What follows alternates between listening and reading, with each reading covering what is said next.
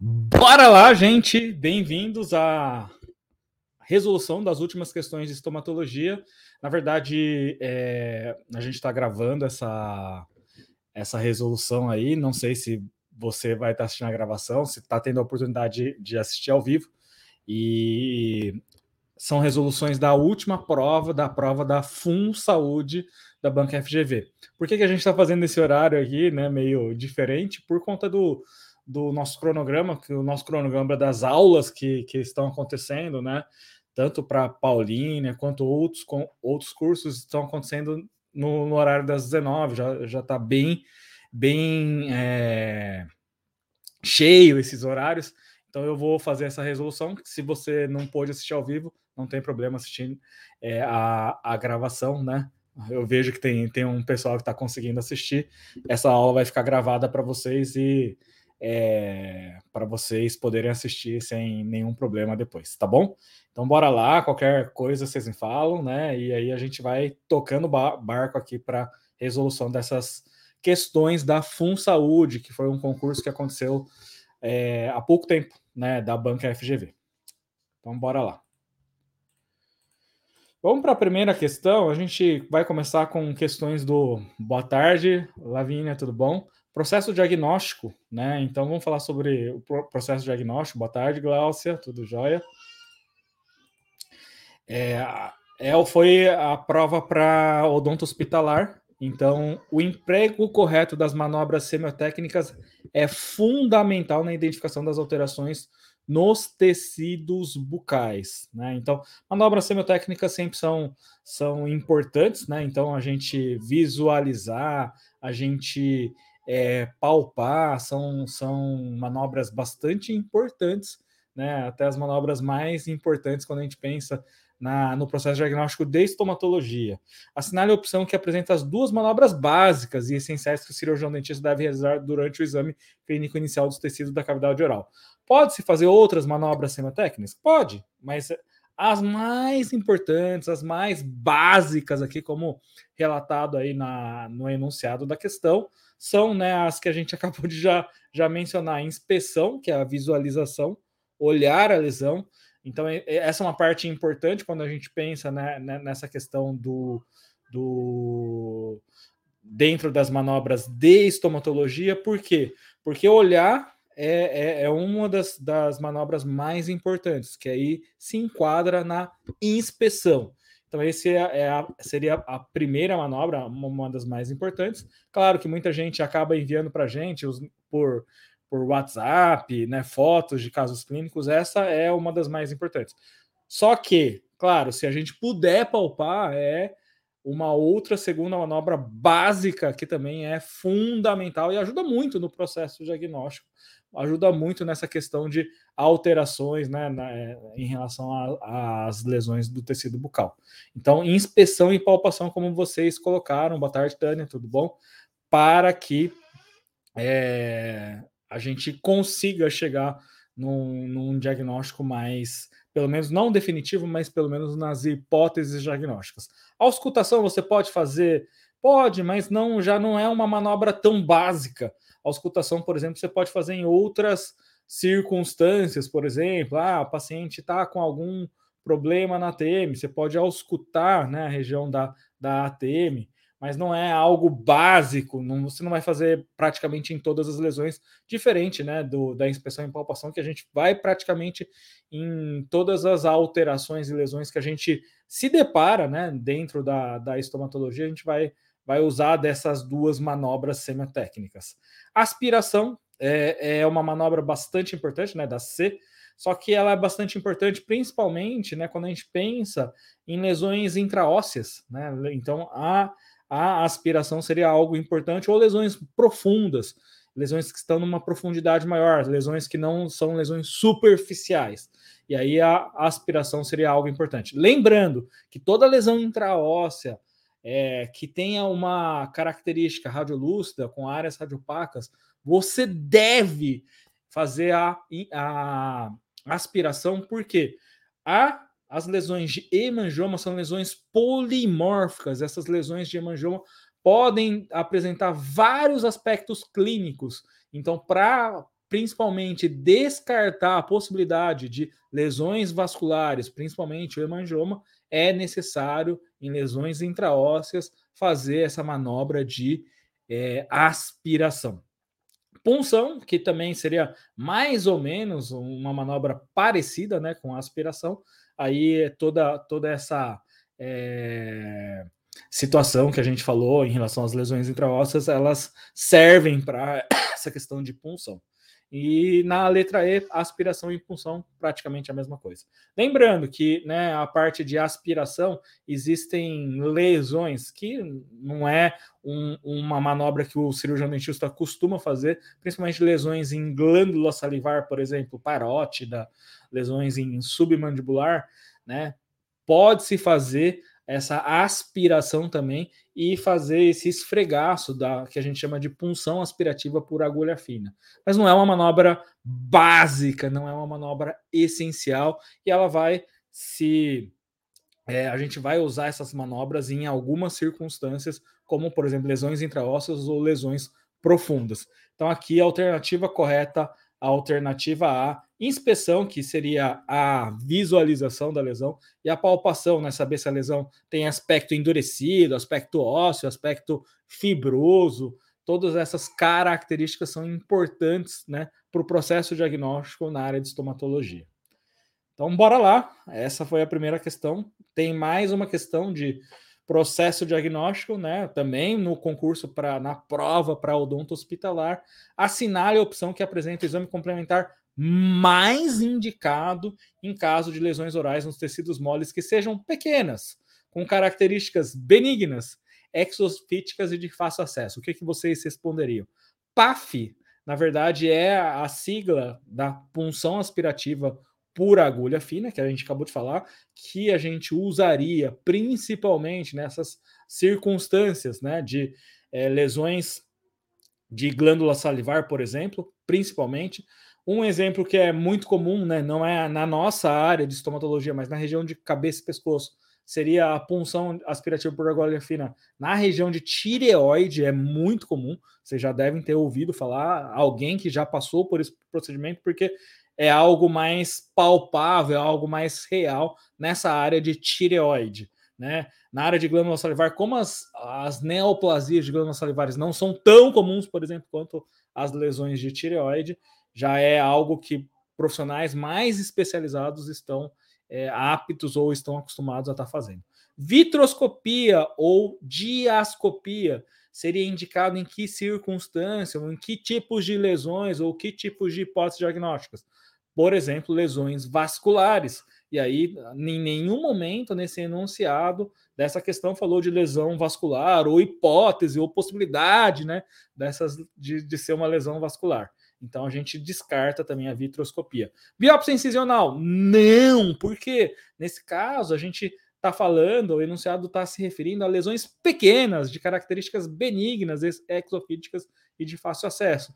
E lembrando que as biópsias incisionais elas estão indicadas em que circunstâncias? Duas principais. Primeiro, hipótese de alguma lesão maligna. Então, se você tem hipótese de uma lesão de carcinoma espinocelular, que é a neoplasia maligna mais comum da região de cabeça e pescoço, ou que acometem os tecidos de revestimento da boca, sempre, sempre, sempre, sempre, sempre, sempre, biópsia incisional. Então, hipótese de lesão maligna, você vai recorrer a esse tipo de exame, biópsia incisional. Só que o enunciado fala de lesão benigna, fala de lesão pequena, fala de lesão de fácil acesso. Aí, obviamente, é como vocês colocaram, né? Que a indicação é sim de uma biópsia excisional. Então, tirando as duas indicações de biópsia incisional, que é hipótese de lesão maligna, e segundo caso, lesões extensas, aí todo o restante você vai fazer, né? Vai indicar biópsias excisionais. Lembrando, se tem hipótese de malignidade, é indicado biópsia incisional ao invés da biópsia excisional. E no caso da ultrassonografia, seria uma lesão, primeiro, de tecido mole. Ultrassom não é um exame bom para se avaliar lesões intraósseas, e a ultrassonografia, por exemplo, seria algo importante para avaliar nódulos submucosos na região, por exemplo, da, da mucosa jugal, ou lesões da parótida ou glândulas submandibulares, por exemplo, também seriam áreas que poderiam ser indicadas às, às biópsias é, ou o, o exame de ultrassonografia. Então, esse é um detalhe bastante importante em relação a essa questão, como vocês colocaram aí indicação né, de biópsia excisional por se tratar de uma lesão pequena. Vamos para uma outra questão em relação a síndromes, e a gente já falou na aula anterior, né? Para quem acompanha no, no curso de Paulínia, que questões de síndrome são muito comuns na banca FGV. Então você tem que saber síndromes, e a gente viu né, em algumas superclass, inclusive, que a gente colocou no curso, essas questões de síndromes. Então, na prova de buco da FunSaúde foi questionado. As opções a seguir apresentam características presentes na síndrome do carcinoma nevoide baucelular ou síndrome de Gorlin. Lembrando, gente, síndrome de Gorlin não acontece os cistos de Gorlin. Na síndrome de Gorlin acontece as manifestações mais comuns da região de, de mandíbula seriam os queratocistos, tá? E dentro da síndrome de Gorlin tem várias outras manifestações que podem acontecer. A exceção de uma, qual que é essa essa manifestação que não acontece nos casos de síndrome de Gorlin, né? Onfalocele, B, hipertelorismo, C, costelas bífidas, D, foice craniana calcificada e E, depressões palmoplantares. Tudo jóia, Jaqueline? Ana Paula também presente, bem-vindos. Bacana, né? A gente colocou a aula assim é, a, num horário aleatório e tem bastante gente presente. Muito bacana que vocês estão aí presentes. Alguém tem alguma resposta em relação a, é, essa questão? Já é uma questão mais complicada, né?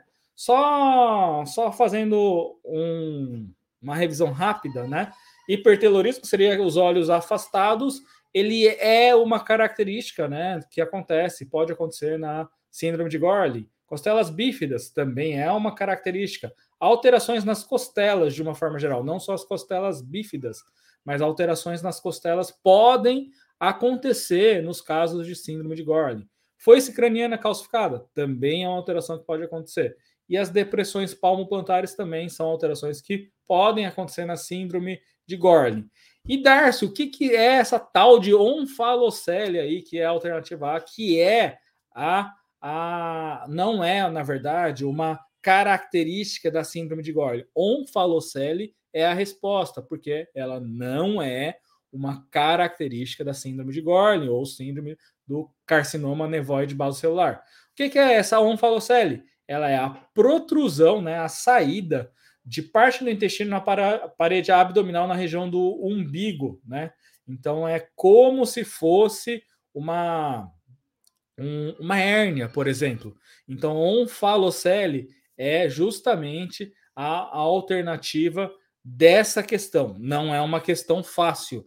Então, a onfalocele ela faz parte de que aqui só só colocando né, a protrusão de parte do intestino na parede abdominal no, na altura do umbigo, e ela faz parte de que síndrome? Então aqui eu vou colocar a síndrome que ela pode acontecer a um falocele é justamente essa síndrome facinha de falar, né? Síndrome de Beckwith-Wiedemann. Dentro dessa síndrome de Beckwith-Wiedemann, uma das características intrabucais mais importantes é a questão de aumento da, do tamanho da língua, ou macroglossia. E aí esses pacientes podem ter essa onfalocele, protrusão da parte do intestino na parede abdominal na altura do umbigo, uma hérnia, né? O paciente pode ter visceromegalia, aumento de alguns órgãos é, na região abdominal, né? Então, que podem provocar essa onfalocele. E pacientes podem ter também essa, essas alterações de hipófise, que vão provocar um gigantismo por conta da liberação exagerada de, dos hormônios hipofisários e o paciente também pode ter hipoglicemia neonatal. Então, ó, essa é uma questão difícil, mas é importante que vocês lembrem o que, que é onfalocele, né, a protusão de parte do intestino na parede abdominal na altura do umbigo e que pode fazer parte dessa síndrome. E não se assustem se por um acaso, né, cair na prova aí tem gente que está acompanhando a gente também que vai fazer a prova de buco.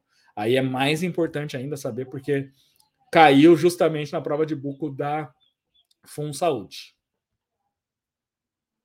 Vamos falar um pouquinho sobre a síndrome de Gorlin, né? Síndrome de Gorlin, a, dentro das manifestações, a manifestação mais significativa em termos de gravidade, se são as, as lesões de carcinomas nevoides basocelulares, pode ser lesões múltiplas de carcinomas nevoides basocelulares, o paciente pode ter diversas dessas lesões de carcinomas basocelulares. Então, é importante uma orientação em relação ao paciente para fazer uma proteção da, da, das regiões expostas ao sol, a região da face, o paciente usar chapéu de aba larga, usar protetor solar, não se expor ao sol, né? É, são recomendações e orientações bastante importantes em casos de pacientes com síndrome de Gordon. Pacientes de síndrome de Gordon podem apresentar ceratocistos ou queratocistos, podem apresentar inclusive mais do que um, pode apresentar queratocistos múltiplos, e dentro dessa síndrome, normalmente, essas lesões de queratocistos podem apresentar um comportamento mais agressivo do que pacientes que não apresentam a síndrome, né? Então, ceratocistos ou queratocistos desses pacientes podem ter uma gravidade maior na, nesses pacientes com síndrome de Gordon. Além disso, o paciente pode ter cistos epidermoides na pele, pode ter hipertelorismo, pode ter anomalia das costelas, né? Então, chanfradas, fusionadas, bífidas, né? Além da, dessas alterações que a gente viu, né?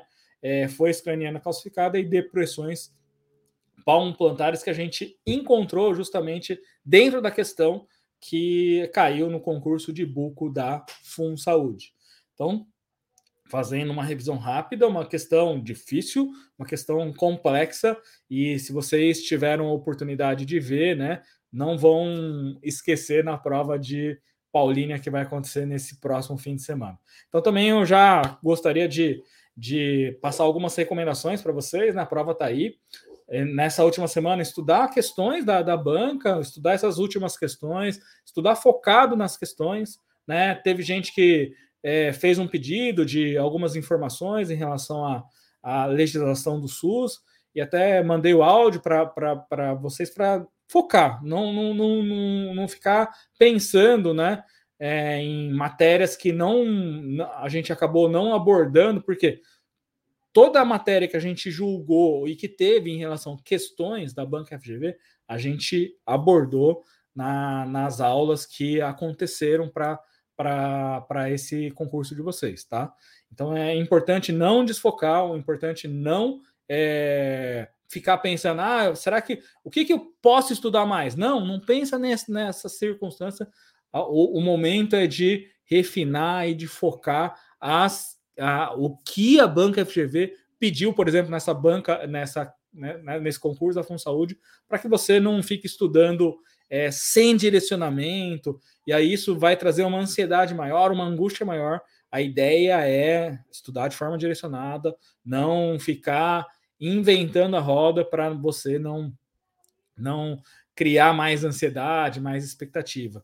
Então essa é a, o que eu recomendo durante essa última semana, né? E não desfoquem, não desfoquem porque tudo que vocês tiveram, aula de legis, legislação 1 e 2 com o professor Manuel, duas aulas de atualidades com o professor Charles, isso é importante, né? As aulas de matemática com o professor Neto, as aulas de língua portuguesa com a professora né, é, Denise. Então, estudem isso, não fiquem procurando assuntos para estudar diversos, tá? Eu, eu considero esse, esse curso que vocês tiveram um curso bem completo e com bastante direcionamento para a prova que vocês vão fazer na, no domingo. Vamos para mais uma questão, né? Concurso de buco também, uma questão, falamos de síndrome, né? Essa é uma questão mais simples, uma questão que não, não era tão complexa quanto a questão anterior, né? A síndrome de Cushing pode ser causada pela administração prolongada do quê? Antibiótico, antidepressivo, ansiolítico, anti-inflamatório não esteroide ou corticosteroides? O que, que vocês responderiam? Inclusive, essa questão a gente já abordou na Superclass, quando a gente falou de síndromes, né, na, é, já foi uma, uma, um assunto abordado, inclusive, pela banca FGV, e aí essa questão não é uma questão complexa, seria uma questão mais simples, né? Então, a síndrome de Cushing, como vocês colocaram, sem dúvida, ela está relacionada aos corticoides ou anti-inflamatórios esteroidais. Lembrando, né, que é, quando o paciente. Ah, por que, que pacientes tomam ou, ou a gente, como dentista, prescreveria corticoides? Por exemplo, na nossa área de estomatologia, pacientes, por exemplo, com, com pênfigo vulgar ou pênfigoide, existe uma indicação bastante importante desses pacientes é, usarem né, corticoides sistêmicos. A gente, como estomatologista, pode fazer a prescrição e normalmente nessas, nesses pacientes há indicação de corticoides sistêmicos por um período prolongado e até às vezes de uso contínuo, porque as lesões, né, as, as manifestações da do pênfigo, por exemplo, são manifestações bastante severas e o controle através dos corticoides, apesar de muitos efeitos colaterais, e um dos efeitos colaterais que, que pode acontecer é a síndrome de Cushing, né? É, os benefícios do, dessa terapêutica com corticoide, elas é, são muito mais é, relevantes do que os, quando a gente pensa, coloca na balança o, os efeitos colaterais. Claro, né? Eu não estou falando que não existe efeitos colaterais quando o paciente usa corticoides por tempo prolongado. Por quê? O paciente pode ter vários fatores. Acúmulo de líquido, que vai favorecer o aumento da pressão. Acúmulo de gordura na região abdominal e na região submandibular, que é característico da síndrome de Cushing. Uma, um aumento da reabsorção é, óssea né, que acontece nesses pacientes. Então, esses pacientes que usam corticoides por tempo, por tempo prolongado, muitas vezes vão ter que fazer uso de bifosfonato também. E aí, quando junta bifosfonato e corticoide, o paciente fica muito mais suscetível a ter o que, que tipo de problema? Uma osteonecrose, por exemplo. Então, todos esses fatores são bastante importantes quando a gente pensa né, que o, o, a administração contínua dos corticoides vai de uma certa forma, ocasionar problemas, né? Num, num futuro para o paciente. Mas, os, como a gente falou, quando a gente coloca na balança, os benefícios vão superar em muito os efeitos colaterais quando a gente pensa em algumas doenças, como, por exemplo, o pênfigo vulgar. Dentro da síndrome de Cushing, o que, que acontece? O paciente tem esse hipercorticosolismo, né? É, isso acontece devido a essa exposição prolongada níveis elevados de cortisol, corticoides por longo período de tempo, né? Corticoides está errado aqui, né? Escrito errado. E o paciente vai ter essa face em meia-lua, uma obesidade, aumento de acúmulo de gordura na região abdominal, principalmente, e as pernas e braços vão ser finos. Deixa eu mostrar uma foto aqui para mostrar para vocês. Então aqui, né, o paciente vai ter, né, ganho de peso ao redor do tronco, vai ficar barrigudinho, vai ter um aumento de depósito de gordura na região de é, submandibular e na região de pernas e braços, membros superiores e inferiores, vai ter um, uma perda da região de gordura. O Emiliano vai fazer de longe, Emiliano vai estar tá de Manaus fazendo prova de Paulínia. Bacana, Emiliano. Então, isso só uma representação esquemática em relação ao ao, à síndrome de Cushing. Vamos falar um pouquinho de tumores de tecido mole. Caiu duas questões, não duas questões, já tinha caído em duas oportunidades é, questões referentes a medicações que causam hiperplasia gengival medicamentosa. E aqui, ó, no concurso para odonto hospitalar, caiu de novo para a gente mostrar para vocês que é direcionar o estudo. Já havia caído duas questões né, no banco de questões de estomatologia relacionadas à hiperplasia gengival medicamentosa. Mas aqui estava perguntando o seguinte: assinale a opção que indica o medicamento que não. Aí você marca esse, esse não para você não perder uma questão dessa, tá? Porque às vezes a gente pode perder uma questão porque a gente não se atenta ao não. Então, assinala na hora da prova para não perder uma questão tranquila que você saberia, né? O crescimento gengival medicamentoso ou o que causa hiperplasia gengival medicamentosa. O que, que vocês responderiam aí?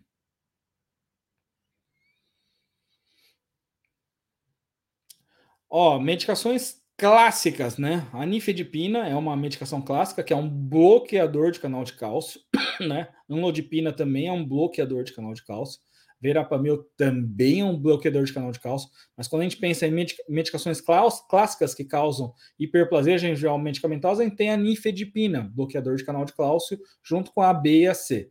A ciclosporina, na verdade, é um imunossupressor. E outra medicação que, que pode causar né, é, é a hiperplasia medicamentosa, que, que é, são a classe de, dos anticonvulsivantes. Dentro dos anticonvulsivantes, há. É... Agora me fugiu o nome, deixa eu lembrar que tem uma tabelinha logo depois, e aí a gente já tem aqui a, a medicação clássica, que é a, a fenitoína, tá? Mas nessa tabela, o que, que a gente observa? Que dentro dos anticonvulsivantes, não só a fenitoína causa, pode causar hiperplasia gengival medicamentosa, ela é a clássica, mas todas essas outras, né, carbamazepina, etoxizumida, etotoína, feobamato, mefenitoína, todas essas medicações podem causar hiperplasia gengival medicamentosa. Aqui, os bloqueadores de canais de cálcio, que a gente tinha lá na, nas alternativas, a onlodipina, né, a nifedipina, que é o clássico, e a verapamil. Depois tinha a ciclosporina, outras medicações que podem causar eritromicina e anticoncepcional. E dentro das alternativas, o que, que a gente não tinha? Na verdade, não tinha o atenolol, que é uma medicação utilizada né, para controle de pressão. É um bloqueador, é, beta-bloqueador. Lembrando, a tenolol é importante quando a gente pensa em, na, na interação com aminas simpatomiméticas, que são vasoconstrictores, né? Então, não se pode, né, nesses pacientes que usam esses beta-bloqueadores, utilizar as aminas simpatomiméticas que fazem parte dos vasoconstritores. Rafael está perguntando: a ciclosporina é um imunossupressor. Perfeito. É isso aí mesmo, Rafael. Questão de doenças bacterianas, né? Aqui, na verdade, é, caiu para pediatria. Ele perguntou: as opções a seguir apresentam exemplo de infecções bacterianas que podem ter reper repercussões de importância para o paciente odontológico, à exceção de uma. Então, o que não é, na verdade, infecção bacteriana, é outro tipo de infecção. Muitas pessoas poderiam ir, por exemplo, na alternativa D, né? Falar, ah, actinomicose, né? Pela, pelo, pela terminologia da palavra actinomicose, parece que é uma doença fúngica. Mas hoje, né, vocês que já estudam com a gente, já, já estão, é, já viram a, é, é, esse tipo de aula, já, já sabem que a actinomicose é uma doença bacteriana, é uma doença que é causada pelo Actinomyces israeli. Por que, que ficou esse nome? Ficou por conta de uma, é, uma denominação antiga e uma denominação que virou clássica. Mas a actinomicose não é uma doença fúngica, e sim uma doença bacteriana. Agora, a aspergilose, sim, é uma doença fúngica. Ah, então, dentro das alternativas aí, sífilis, erisipela, escarlatina, actinomicose, todas essas são doenças bacterianas e a aspergilose, ao contrário, na verdade, não é uma doença bacteriana, e sim uma doença fúngica.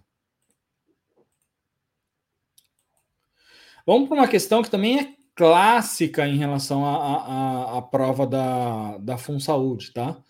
E que cai praticamente em praticamente todas as bancas. Quem vai prestar Praia Grande, Bertioga, nossa, a banca IBAN e Bansp também pede que é uma enormidade esse, esse tema. As opções a seguir apresentam lesões orais fortemente associadas com a infecção causada pelo HIV. A exceção de uma, a sinália. Essa é uma questão fácil, né? Porque a alternativa A, leucoplasia pilosa, ela é sim relacionada com é uma doença fortemente associada ao HIV, causada por que vírus pelo Epstein-Barr vírus. Acontece lesões na região lateral ou região de bordo lingual. Candida pseudo, candidíase pseudomembranosa, lesão fúngica a mais frequente dentro das doenças fortemente associadas ao HIV.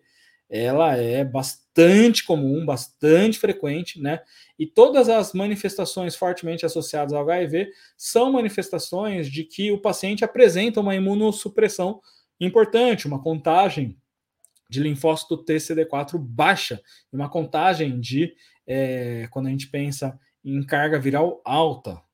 E claro, a C turbo, púrpura trombocitopênica, que é uma doença é, hematológica, é essa sim, né? Que vai o paciente vai apresentar problemas na, na, nas células plaquetárias e uma é, diminuição, sempre quando é penia, trombocitopênica, quando eu tiver essa palavra pênico, penia, ela se refere a uma diminuição de, desse grupo celular, trombocito, é, células que são, é, formam os trombos, são as células plaquetárias, uma diminuição das plaquetas nessa circunstância. Isso não é, é o, uma lesão fortemente associada ao HIV. O Rafael está falando, só faltou eritema, né, o eritema gengival linear, realmente, se tivesse eritema gengival linear, seria uma doença fortemente associada ao HIV e, consequentemente, não teríamos a, a alternativa, né? Mas a púrpura, é, como você colocou,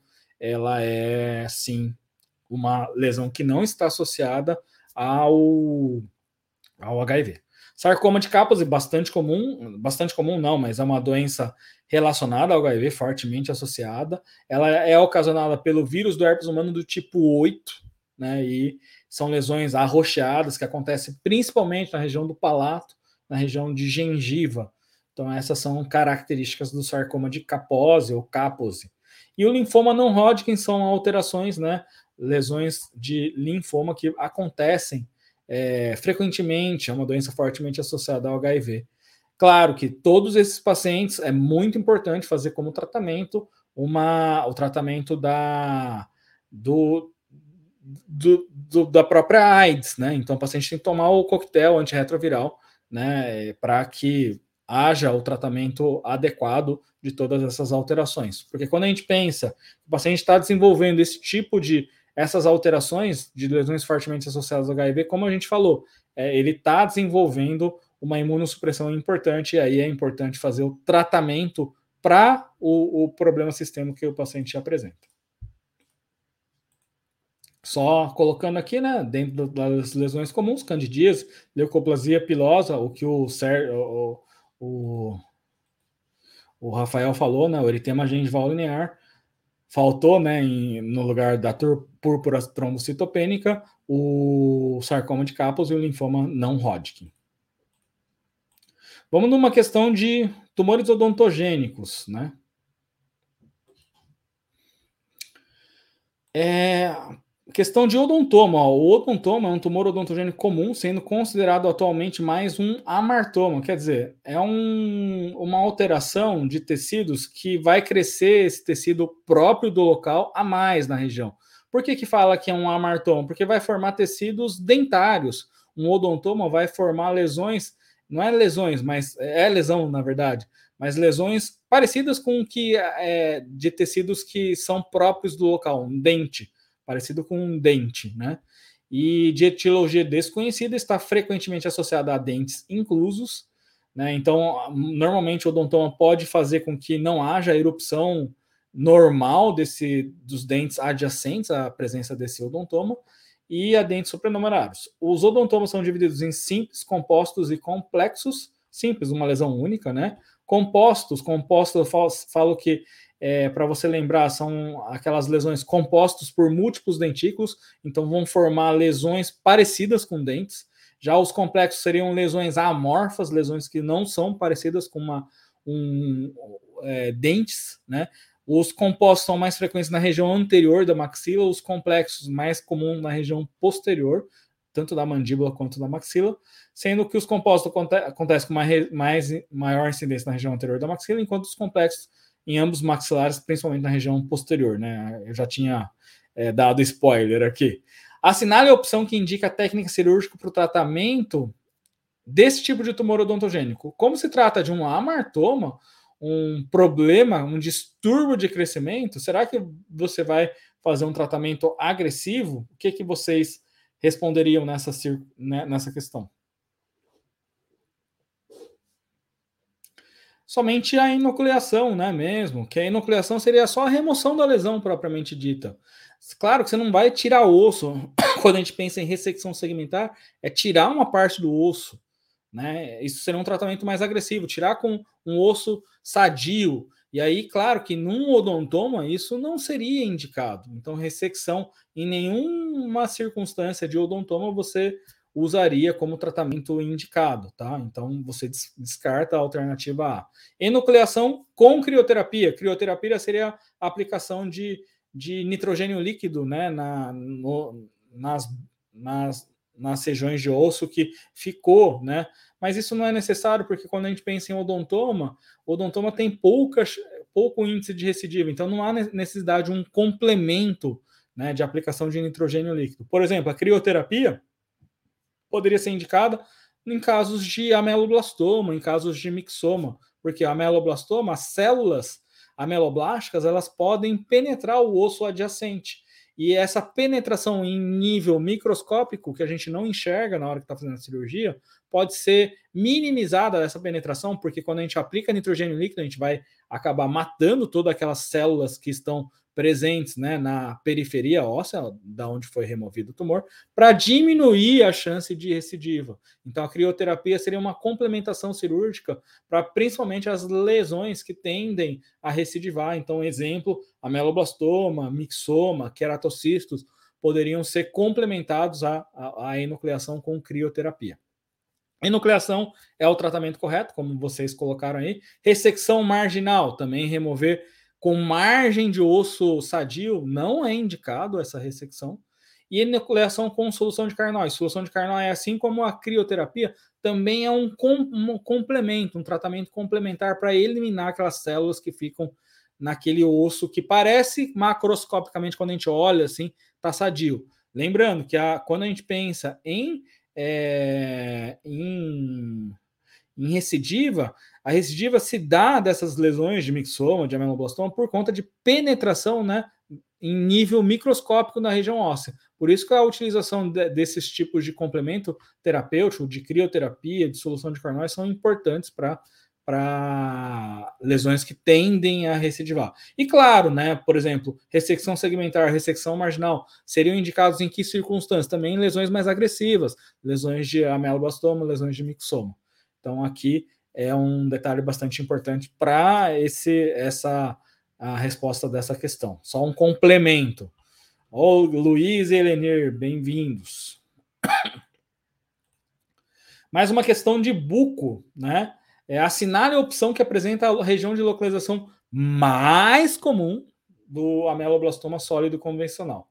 Anterior de maxila, posterior de maxila, sínfise de mandíbula, ramo e corpo de mandíbula, não há predileção por localização. O que, que vocês acham que é? Normalmente, né, a maioria das lesões de tumores odontogênicos, ameloblastoma, mixoma, muitos cistos, né, acontecem nessa região. Né? Então, quando a gente pensa em ameloblastoma, é, é, é a região mais comum, como vocês acabaram de colocar aí.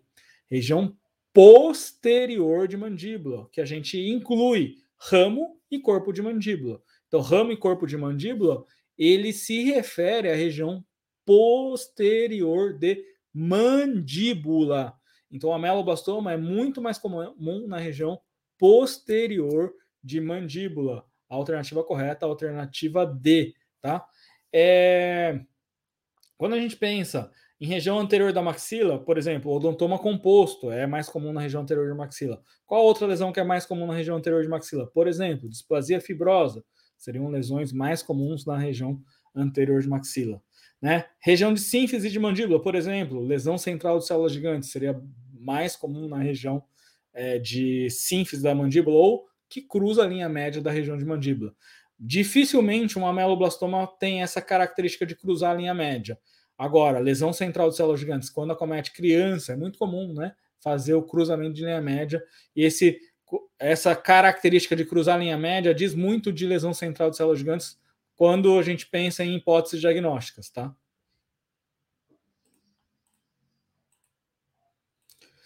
Então, uma, uma questão de patologia óssea, uma questão para buco também, né? Buco cai bastante questões de, de, de sêmio, né, que caiu bastante nessa última prova da Fundo Saúde. Relacione as patologias ósseas listadas a seguir e suas respectivas características radiográficas. Deixa eu deixar um maior aumento aqui. Aí tem as lesões central de células gigantes, displasia fibrosa, fibroma ossificante e osteosarcoma.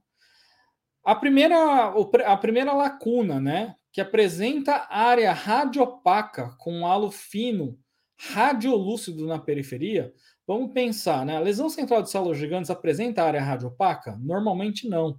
Quando a gente pensa em lesão central de células gigantes, a gente pensa numa lesão multilocular, sem essa presença de área, área radiopaca. Displasia fibrosa poderia apresentar área radiopaca? Sim, mas ele não apresentaria esse halo fino radiolúcido na periferia. Então a gente descarta a displasia fibrosa, porque ele pode apresentar sim área radiopaca, mas não apresenta área radiolúcida. Essa primeira alternativa, sim, é fibroma ossificante, como a, a Areta colocou aí. Né? Então, a primeira lacuna apresenta área radiopaca com fino radiolúcido na periferia é o fibroma ossificante. Osteosarcoma não, porque né, é, ele não apresentaria esse halo radiolúcido na periferia. Não é característico de uma lesão maligna apresentar esse halo radiolúcido. Hum, a segunda lacuna, o achado radiográfico clássico é uma leve opacificação tipo vidro fosco, né? Ou é, vidro canelado. Isso é característico, né? De que, qual alteração? É, vidro fosco, né? Vidro canelado seria displasia fibrosa. Então, a displasia fibrosa tem essa característica de vidro fosco, né? Como se fosse um, o box né, do banheiro fosco, que a gente enxerga só a silhueta de quem está do outro lado. E, e, na displasia fibrosa, a margem é pouco definida, é diferente do fibroma ossificante que tem esse halo radiolúcido. Então, segunda lacuna é displasia fibrosa. Terceira, as lesões radiolúcidas uniloculares ou multiloculares, bem delimitadas, mas geralmente sem bordas corticais. Então, está falando da possibilidade de lesão unilocular ou multilocular. E aí, né, a, é, quando a gente pensa, ah, será que pode ser um osteosarcoma? Osteosarcoma até pode ter essas características, mas não seriam bem delimitadas, tá? Então essa é a, a chave dessa, dessa lacuna terceira. Então a gente vai colocar como possibilidade de lesão central de células gigantes. E osteosarcoma os exames radiográficos podem apresentar radiopacidade, né, raios de sol, característica de raios de sol, com misto de radiolucidez e radiopacidade, ou uma lesão radiolúcida com bordas mal definidas. Normalmente, bordas mal definidas se refere a lesões malignas, tá? Agora, claro, ah, Darcy, mas a segunda fala de margens pouco definidas, no caso de é, displasia fibrosa. Sim, né? Porque a displasia fibrosa você não consegue delimitar muito bem aonde termina e onde começa o osso sadio mas não isso não quer dizer que é uma lesão maligna, tá? Mas a, o osteosarcoma sim é uma lesão maligna e aí é a, a maioria das lesões malignas elas são é, mal delimitadas ou bordas mal definidas. Então só o gabarito aqui para vocês certinho. Mas uma questão, né? Agora uma questão que é, é referente à patologia óssea, mas já falando de osteoradionecrose, um. Deixa eu ver se a Jaqueline colocou 3, 2, 1, 4. Deixa eu só conferir porque não lembro, né? Mas é, é 3, depois 2, 1, 4. Isso aí, perfeito, Jaqueline. Uma questão a respeito de osteoradionecrose. Osteoradionecrose seriam aquelas manifestações que acontecem pós-radioterapia. E claro que essa, essas manifestações aconteceriam em casos de radioterapia na região de cabeça e pescoço, tá, gente? Ó, presta atenção. É na região de cabeça e pescoço. Se faz radioterapia no pé, no dedinho do pé, porque teve um osteosarcoma no dedo do pé, não causa osteoradionecrose na região de cabeça e pescoço. Se faz um, uma radioterapia no braço, não causa, porque o raio-x tem que passar pela região mandibular. Tem que deixar esse osso mandibular menos vascularizado, porque quando o raio-x passa pelo, pelo, pelo osso, seja mandibular, maxilar, ele diminui a vascularização. Então, até a alternativa A já, já fala a respeito disso. A osteoradionecrose não é uma infecção do osso. Na verdade, acontece, tá? Eu não concordo 100% com essa alternativa. acontece uma infecção, mas ele acontece porque essa ferida não cicatriza devido à hipóxia tecidual, mas na verdade acontece uma infecção e devido à presença de poucos vasos, os vasos sanguíneos que na verdade são responsáveis pela defesa é, contra é, esses agentes infecciosos. Então, é um osso que não responde bem porque está mal vascularizado. Ele tem hipóxia tecidual devido ao raio-x na hora que ele passa pela região de osso mandibular, que é um osso menos vascularizado que a maxila, ele vai diminuir a quantidade de vasos sanguíneos locais. E aí, consequentemente, esse, esse osso fica mais suscetível a qualquer tipo de infecção. Então, para mim, eu não concordo 100%, mas a, a FunSaúde, a FGV, considerou que essa é uma afirmativa certa. Segunda afirmativa, ocorrem mais frequentemente né, em mandíbulas que recebem radiação maior do que 650 rádios ou 60, 65 é, grays, sim, é uma dose é, máxima preconizada, até menor, doses menores a gente preconiza hoje em dia, porque quanto maior a dose, né, e isso é fracionado, não é dado de uma vez só, porque se fosse dado de uma vez, aí a chance de osteoradionecrose aumentaria muito, né? Mas essas doses são fracionadas em muitos dias, durante geralmente 30 aplicações, né? Que são feitas todos os dias da semana, normalmente segunda a sexta. E aí essas, é, essas doses fracionadas, né? Então, se por exemplo fez 65 grays, por exemplo, só estou dando um exemplo, e vai fazer 30 aplicações, vai ser 30, é, 65 dividido por 30. Então, cada dia vai, vai fazer esse, esse número, 65 dividido por 30, 2, alguma coisa grays por dia vai ser aplicado no, no na, na, na, nesse paciente. Quando que se faz é, radioterapia hoje em dia? Por exemplo, você fez a cirurgia, teve a é, fez a cirurgia com margem de segurança e ficou a margem de segurança, se o hospital tiver o, a possibilidade de fazer biópsia por congelação, já na hora dá para fazer análise e fazer um, uma extensão da, da cirurgia. Mas se o hospital não, não, oferece serviço, ficou uma área comprometida, ficou restinho de tumor na região, aí vai fazer a radioterapia. Outra circunstância que se indica a radioterapia, por exemplo, fez a remoção da, da, do tumor, fez esvaziamento ganglionar, fez remoção de gânglios é, linfonodos, e tem um linfonodo comprometido, né? Aí é, existe uma indicação de, de radioterapia. Então, essa alternativa também está correta. E o último, os melhores resultados terapêuticos têm sido obtidos com a oxigenoterapia hiperbárica. Sim, né? Vai, se você vai é, dar o oxigênio para essa região é, através de uma câmera hiperbárica que vai dar sob pressão para aumentar essa oxigenação é, celular e tecidual local, né? E é uma forma de, de tratamento do, dos casos de osteoradionecrose. Resolve 100%? Não resolve, tá? Muitas vezes tem que fazer, por exemplo, uma remoção da mandíbula dessa parte e, infelizmente, é, é, em alguns casos é necessário esse tratamento mais, mais agressivo, tá? Mas sim, é uma indicação bastante importante, né? Fazer oxigenoterapia hiperbárica. É, o paciente vai, vai ser tratado, vai entrar numa câmera hiper, câmara hiperbárica onde ele vai receber essa, essa dose de oxigênio sobre pressão para que né, esse oxigênio né, penetre nessa região, fazendo com que a, esse osso responda melhor a, a, a, ou tenha uma vitalidade, né, consiga, entre aspas, revitalizar esse osso aí, tá bom?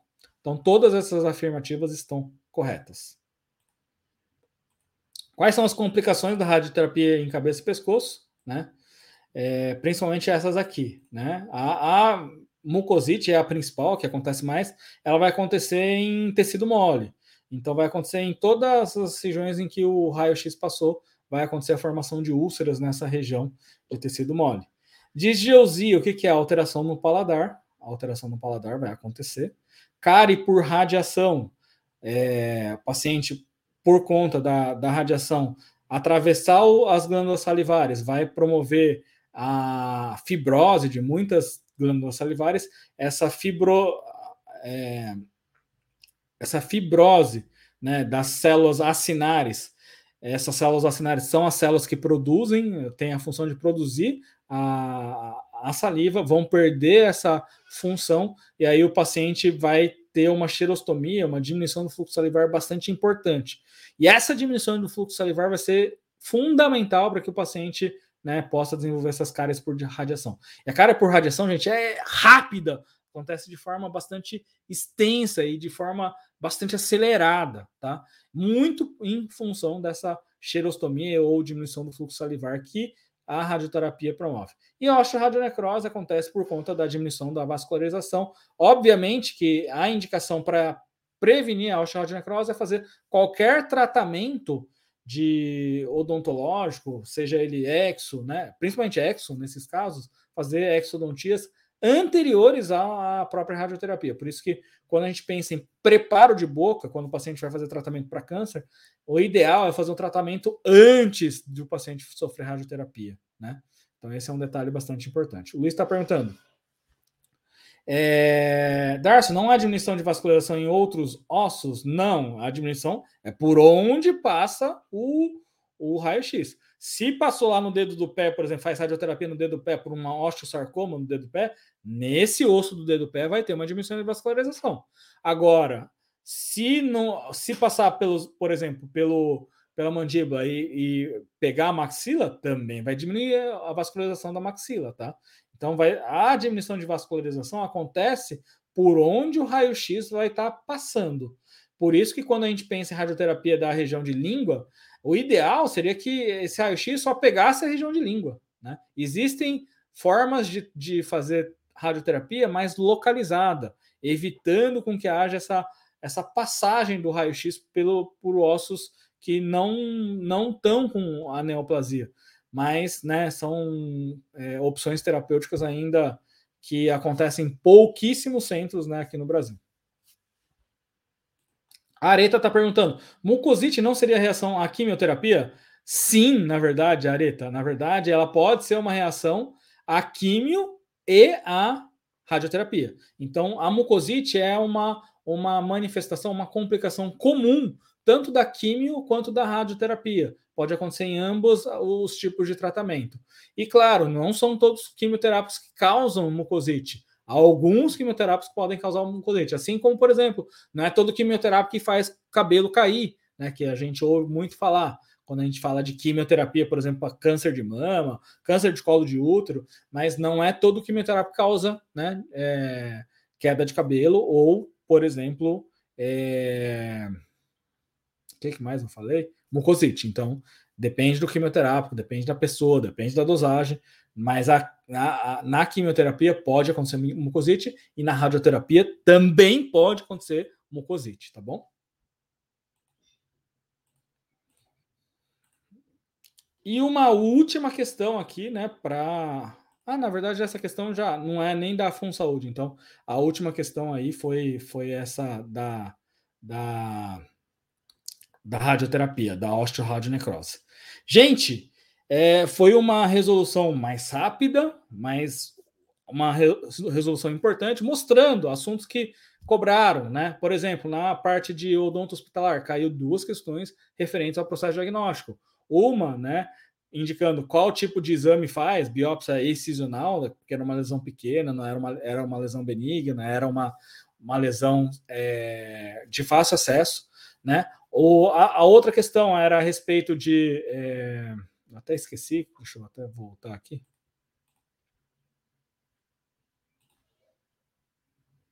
Para não falar bobeira, né? E outra questão era da, das manobras semiotécnicas, né? Manobras semiotécnicas que são as, a, as básicas, inspeção e palpação. Lembrando que vitropressão, por exemplo, Pode ser uma manobra semiotécnica? Pode, mas vai ser indicada em que circunstâncias? Lesões vasculares. Uma punção ou aspiração vai ser indicada em que circunstâncias? Lesões profundas ou, por exemplo, lesões intraósseas. Então, essas foram duas questões a respeito de, de manobras semiotécnicas. Caiu questões a respeito de síndrome, síndrome de Cushing, síndrome de Gorlin, o que, que não era fazer parte da síndrome de Gorn, síndrome de Cushing. Caiu duas questões de tumores odontogênicos e aquelas que a gente sempre fala, as clássicas, né? Odontoma, ameloblastoma, qual seria a outra clássica que poderia cair e já foi cobrada na banca FGV? Mixoma, por exemplo. Então são questões que, que são questões clássicas em relação à a, a, a, banca FGV. Outra questão clássica que caiu, é hiperplasia gengival medicamentosa. Então é importante você lembrar daquela tabela que a gente mostrou. É, é essa aula de PDF, é, é, esses slides de PDF eu vou já mandar para o Júnior, o Júnior vai já postar lá depois lá na plataforma para vocês terem esse PDF da aula de hoje também, quem é, são nossos alunos, tá bom? Então era isso, gente. Eu queria desejar de coração uma excelente prova para vocês, uma excelente semana que vocês é, estudem de forma direcionada, sem ficar inventando a roda. Olha como a gente mostrou nessas questões de estomatologia, como a banca ela costuma pedir os mesmos assuntos. Então ela não costuma em, é, pedir assuntos muito diferentes. Estude esses assuntos, estudem as questões da banca FGV, sem querer ficar estudando. É, ah, o que, que eu não estudei ainda? Não, gente, sem isso. Bateu ansiedade? Repara. Respira fundo, devagar. Lembre-se que o que você fez, é, o que deu para você fazer até esse momento é o que você fez, e se você fez o seu melhor, né, é, isso tem que trazer tranquilidade para você. Não é ficar pensando, nossa, eu, eu tinha que saber mais. Não, né? A, a gente sempre fala que o, os concursos não foram feitos para gabaritar. Quando a gente pensa na, na conteúdo programático, ele coloca toda aquela quantidade de, de matéria justamente para para dificultar né, quem, quem, quem vai prestar o concurso.